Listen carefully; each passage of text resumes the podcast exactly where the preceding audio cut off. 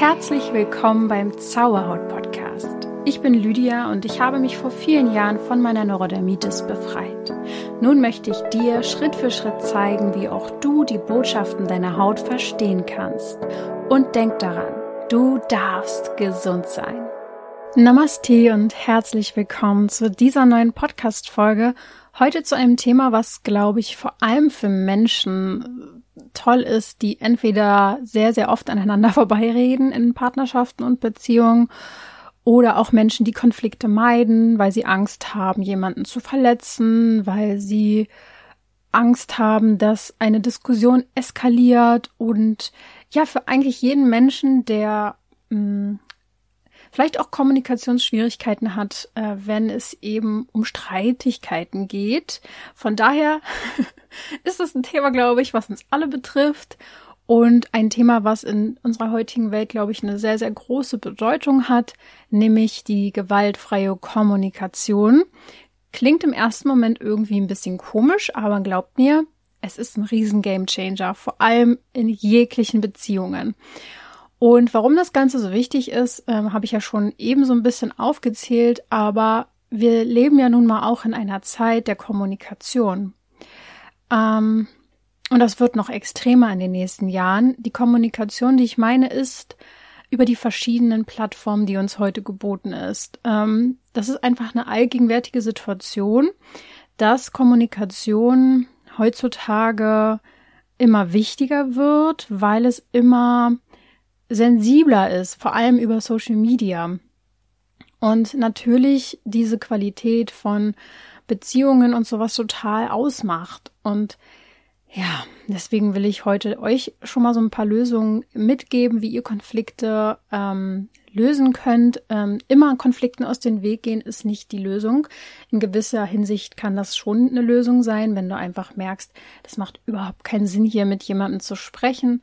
Aber gewisse, gewissen Situationen können wir ja nicht aus dem Weg gehen.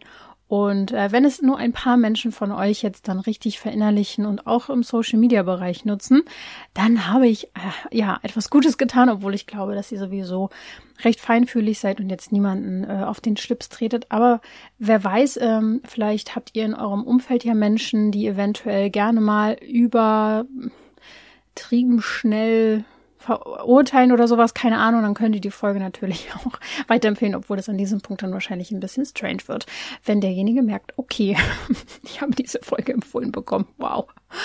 Ähm, gut, auf jeden Fall wollen wir erkunden, wie die ähm, gewaltfreie Kommunikation unsere Beziehungen und eben auch die Gesellschaft quasi verbessern kann, wenn wir alle mehr uns dafür öffnen, äh, Konflikte zu lösen durch empathische Kommunikation, und weniger polarisieren. Die Welt ist eh schon polar, polar, kann man schon sagen. Die Polarität ist Fakt. Aber wir können ja Brücken bauen. Und Verbindungen ist ein Riesenthema ähm, und auch Verbundenheit ein Riesenwunsch von vielen Menschen. Und das fängt manchmal bei der Kommunikation an oder hört bei der Kommunikation auf, wenn die einfach nicht gut funktioniert. Ja, deswegen lasst uns heute besprechen, was die gewaltfreie Kommunikation jetzt wirklich ist, ähm, ich werde euch auch so ein bisschen ähm, Beispiele geben, was man in Beziehungen äh, oder wie man da in Beziehungen mitarbeiten kann sozusagen. Es wird auch eine praktische Übung zum Schluss geben. Von daher kannst du heute richtig was lernen und dir die Folge auch, ich wollte gerade sagen, abspeichern, aber ich glaube, das kann man gar nicht. Ich ich bin zu sehr bei Instagram, glaube ich. Da kann man nämlich Reels abspeichern, aber das könnt ihr auch gerne bei mir machen. Wusstet ihr eigentlich, dass es für Social Media also Content Creator, eins der unterstützendsten Dinge ist, wenn ihr Reels abspeichert, weil Instagram dann irgendwie checkt, dass das ein Beitrag ist, der sich lohnt, geteilt zu werden. Und ihr könnt euch, euch ja äh, verschiedene Kollektionen und Ordner sozusagen anlegen bei Instagram. Und wenn ihr einen Zauberhaut-Ordner anlegt, zum Beispiel ein paar Sachen von mir abspeichert, würdet ihr mir immer wieder richtig, richtig dolle helfen, dass meine ganzen Themen und ähm, Botschaften weiter verbreitet werden. Also ihr habt da einen riesen Einfluss drauf.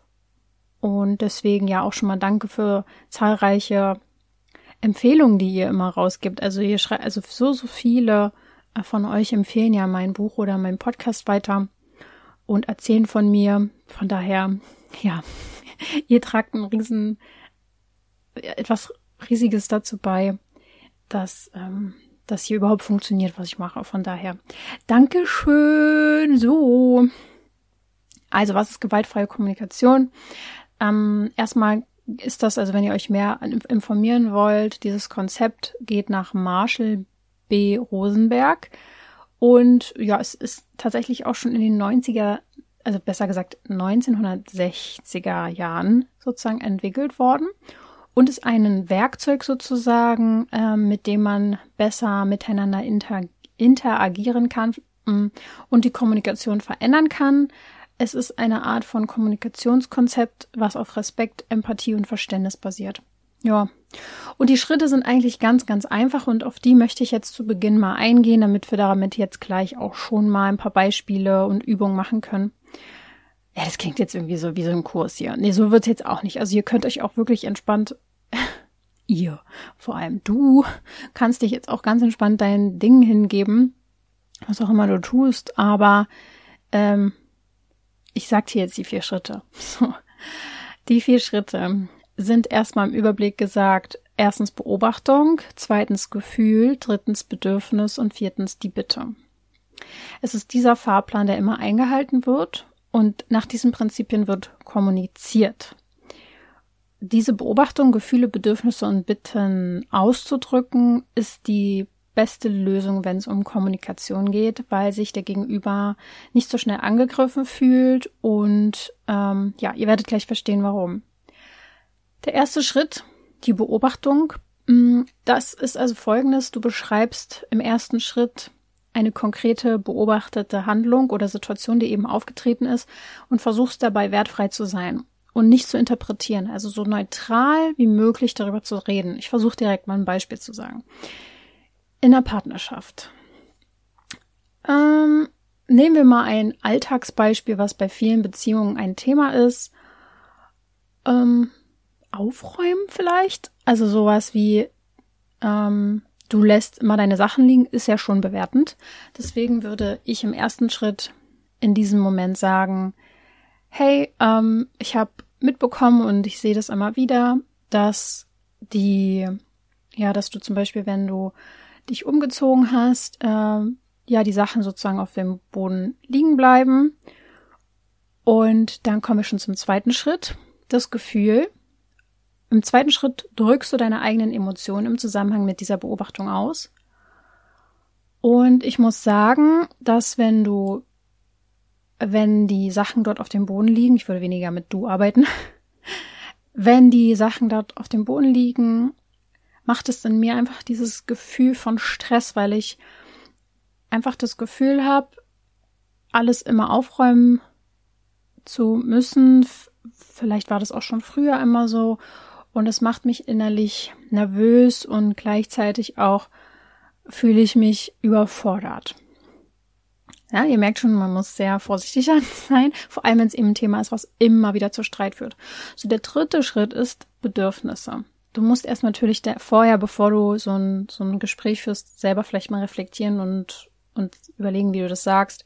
Du musst im dritten Schritt vorher erstmal erkennen, ähm, was dein Bedürfnis eigentlich dahinter ist. Also dadurch, dass du ja erstmal beobachtest, was das Problem ist ähm, und was du für Gefühle dabei hast, kannst du vielleicht auch besser reflektieren, was eigentlich dein Bedürfnis ist. Und das würde ich dann ausdrücken. Ja, also ich fühle mich überfordert und gestresst und ähm, ich habe das Bedürfnis danach, dass ähm, unterstützt zu werden, weil äh, es mir ein bisschen zu viel ist. Dann kommt die Bitte zum Schluss, eine konkrete Formulierung, eine Bitte, ähm, dass der Partner sozusagen oder dein Gegenüber das Bedürfnis erfüllt, aber ohne eine Forderung zu verwenden. Und ja, das ist natürlich der, der trickige Punkt, aber ich denke, wenn man schon alleine sagt, ähm, ich bitte dich darum, dass wir uns vielleicht mal zusammensetzen und überlegen, wo wir vielleicht Entlastung für mich finden, damit mich solche Kleinigkeiten nicht mehr so stören. Mm, weil ich denke nicht, dass es um die Socke geht, die auf dem Boden liegt, sondern eine generelle Überforderung da ist. Und deswegen bitte ich dich, wollen wir uns da vielleicht mal zusammensetzen, dass wir da Unterstützung für mich finden. So, ich finde, das war eine gute Lösung. Wow. Das war jetzt gefreestylt, aber das kann man natürlich auf alles anwenden und es war nur ein random Beispiel. Und ja, warum das so wichtig ist, ist jetzt vielleicht die Sache oder vielleicht fragst du dich, hm, funktioniert das wirklich so? Natürlich wie bei allen Dingen darfst du dich dort erstmal reinfuchsen und vielleicht auch deinem Partner diese Folge zeigen, damit er das versteht und auch ähnlich seine Bedürfnisse kommuniziert. Dann ist man nämlich weiter weg von du, du, du, du machst das immer. Immer ist es so und so. Vorwürfe, Vorwürfe, Vorwürfe, Generalisierungen. Ich bin da leider auch, in, in manchen Dingen bin ich impulsiv und dann kommt dieses immer so. immer. Also Übertreibungen auch. Und da darf man weg von kommen um eben, ich meine, wir wollen ja eigentlich Lösungen und einfach nur impulsiv eine Emotion rauszulassen, bla bla bla, Vorwurf, Vorwurf, Vorwurf, führt nie zu einer Lösung, sehr, sehr selten. Der andere macht meistens dicht, äh, versucht irgendwie Gegenargumente gegen dich zu feuern oder auch noch gegen dich irgendwelche Vorwürfe hervorzubringen, um sich nicht klein zu fühlen. Und von daher macht es einfach gar keinen Sinn. Und wenn du wirklich eine Lösung in der Sache möchtest, dann kannst du dich mit dieser ähm, Technik quasi wirklich ähm, ja dorthin entwickeln, dass es eine Lösung geben wird. Also es ist einfach so, dass man mit dieser Methode wunderbar Konflikte lösen kann. Was einfach wichtig ist, nicht nur in Beziehungen, sondern auch generell, wenn ihr Diskussionen habt oder Diskussionen sind ja nichts Schlechtes, aber ich glaube, viele verbinden damit einfach Vorwürfe, Beurteilungen, Bewertungen, ähm, Emotionen, die einfach über dem Maße übertrieben sind. Und deswegen ist es einfach wichtig, ähm, die, diese Kommunikationstechnik vielleicht auch als Konfliktlösung bei in deinem Job zu nutzen, ähm, wenn es wirklich irgendwo aggressiv wird.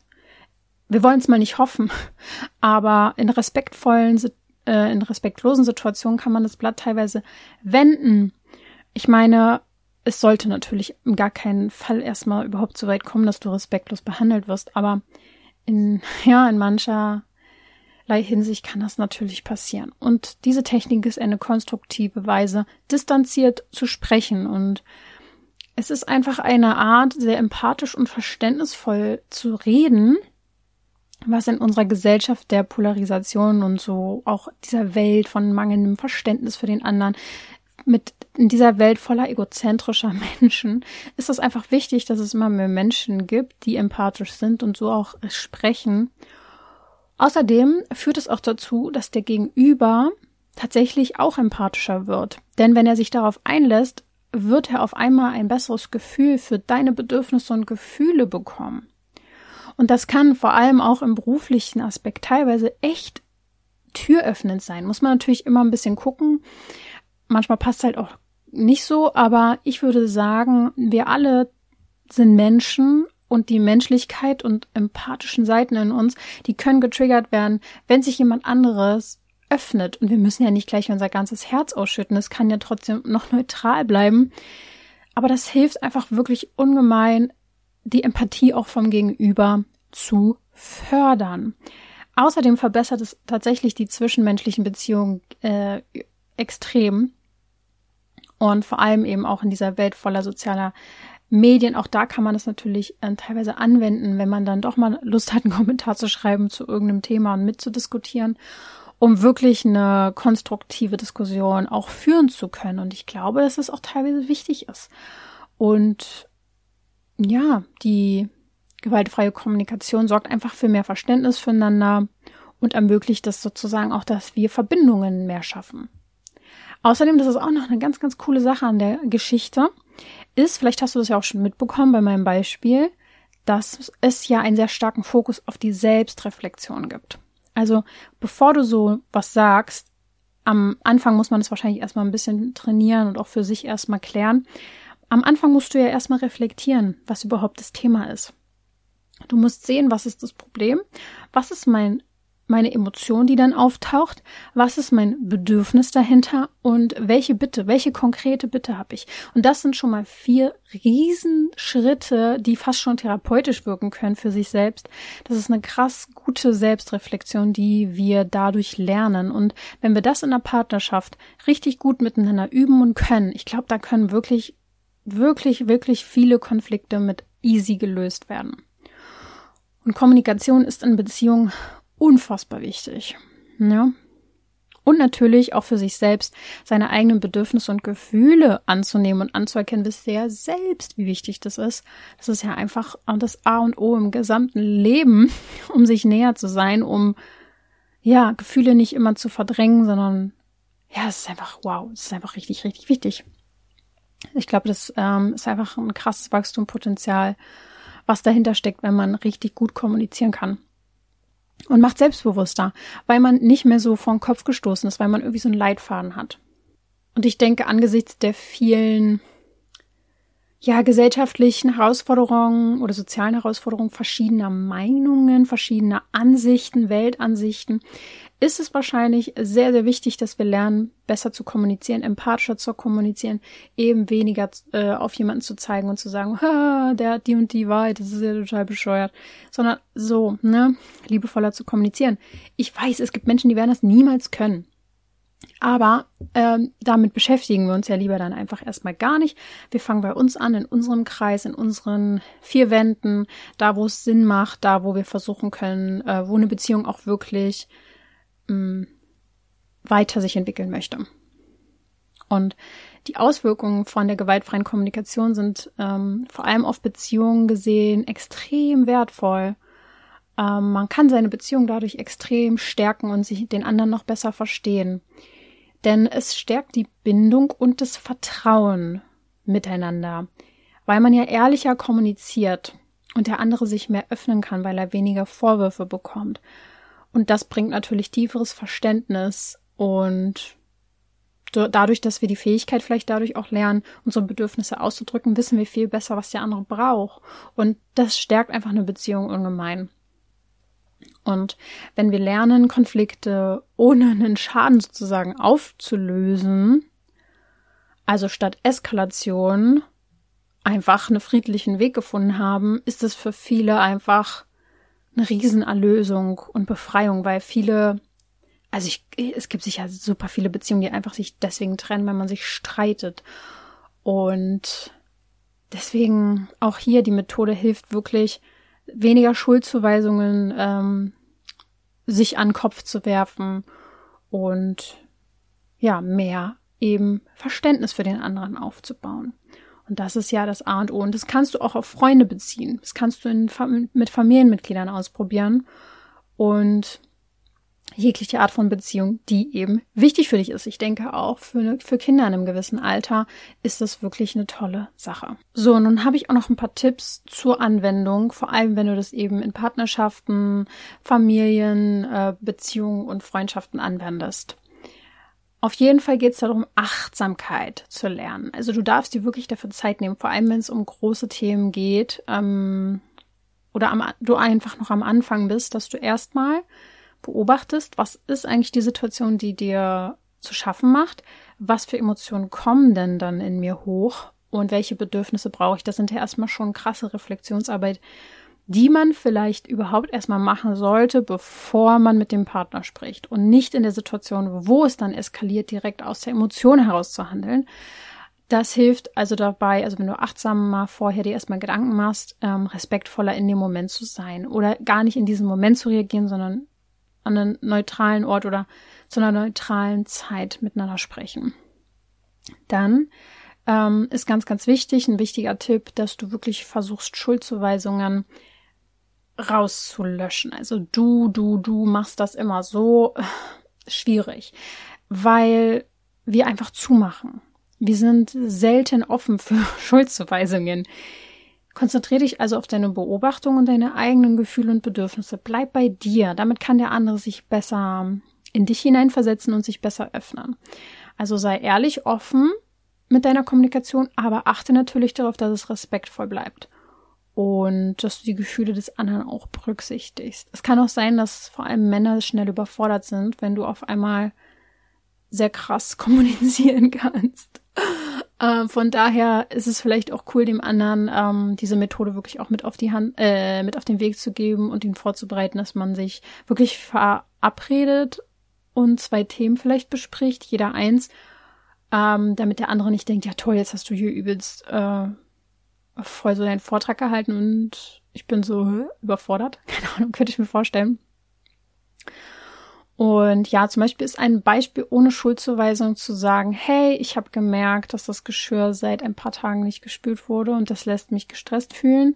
Kannst du mir helfen, eine Lösung zu finden? Das ähm, ist sowieso für vor allem Männer oft richtig, richtig toll, zumindest in meiner Welt, in meiner, meiner Erfahrung, dass sie eh oft Lösungen finden wollen. Nicht so gerne lange unbedingt das ist sowieso total krass bei, bei Kommunikation.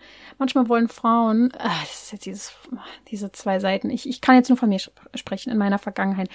Ähm, manchmal wollte ich einfach nur meine Sorgen erzählen, aber ich wollte gar keine Lösung und ich war dann sauer, wenn derjenige gar nicht lange zugehört hat, sondern einfach direkt gesagt hat, ja, machen wir so und so.